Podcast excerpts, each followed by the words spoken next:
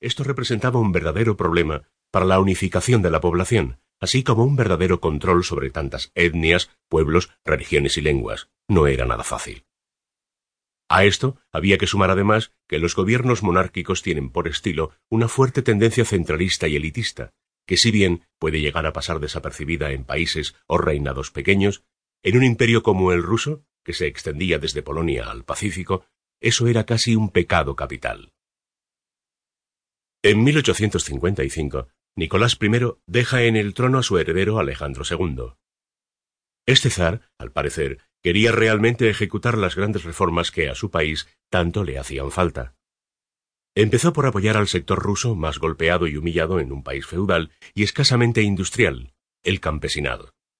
Alejandro liberó a los siervos explotados por los grandes terratenientes y repartió las tierras de estos últimos entre sus antiguos servidores. Si bien indemnizó a los terratenientes, los campesinos también deberían pagar un tributo al Estado durante cuarenta y nueve años. No obstante, les había devuelto la dignidad. Además, se buscó remodernizar el Estado, creando pistas, vías férreas, fortaleciendo el poder judicial y dictando ciertas leyes sociales favorables. Pero no todo era de color de rosa, y los problemas para este nuevo zar se hicieron pronto latentes.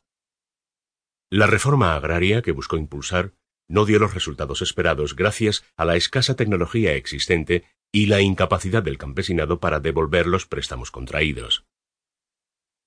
Además, sus tierras se vieron seriamente disminuidas con los repartos territoriales hechos y, en criterio de muchos, estos revestían de la mayor injusticia. Entonces, las medidas impulsadas por Alejandro, pese a sus buenos deseos, tuvieron un efecto contrario al deseado. Para entonces, los pensamientos sobre el derrocamiento del Estado eran insistentes. El campesinado y las clases menos pudientes odiaban la Rusia de los zares y querían un cambio. Sin embargo, no eran los únicos. La clase terrateniente o aristocrática de los campos estaba resentida también con el zar por razones económicas y sociales. La clase terrateniente muy pronto vieron maduras sus ideas e intenciones gracias al respaldo generacional de sus hijos, intelectuales que estudiaban en las principales ciudades y universidades de Moscú o San Petersburgo. Allí se hundían en diversas charlas filosóficas acerca de la situación mundial y sobre todo de su país. Así estaban los anarquistas, los nihilistas, los narodniki, considerados terroristas por sus métodos violentos, y muchos más. Pero sobre las ideas marxistas aún no habrían señales de humo hasta bien entrada la década del 60 del siglo XIX. El hostil panorama social había puesto en peligro incluso la vida del zar, quien había sufrido diversos intentos de asesinato.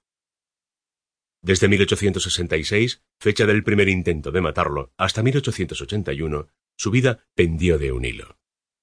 Rusia, para entonces, era un país cargado de intolerancia, rencores, corrupción, pobreza, miseria, odios y demás. En 1881, Alejandro es alcanzado por una bomba enviada por el Narodnaya Volia, una escisión del segundo partido, Zemlia y Volia, la voluntad del pueblo. Frente a la muerte del zar, las cosas, lejos de cambiar, empeoraron.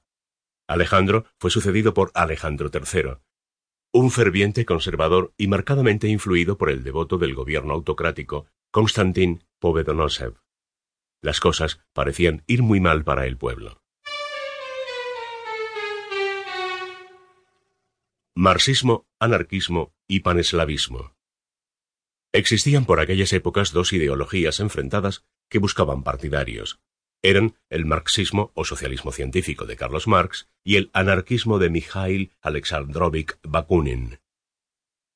Ambos líderes del pensamiento social contemporáneo, pese a morir antes de comenzar el siglo XX, dejaron muchos adeptos. En el caso de Rusia, el marxismo fue introducido paulatinamente por un joven ingeniero de minas, Georgy Plekhanov, quien odiaba el terrorismo que llevaban a cabo los Narodniki, o integrantes del Partido Popular Revolucionario, Narodnichetsvo, partidarios de Bakunin. Poco a poco, el marxismo fue ganando fuerza y popularidad en la Rusia zarista, gracias a su visión de cambio radical y la reivindicación de los derechos civiles.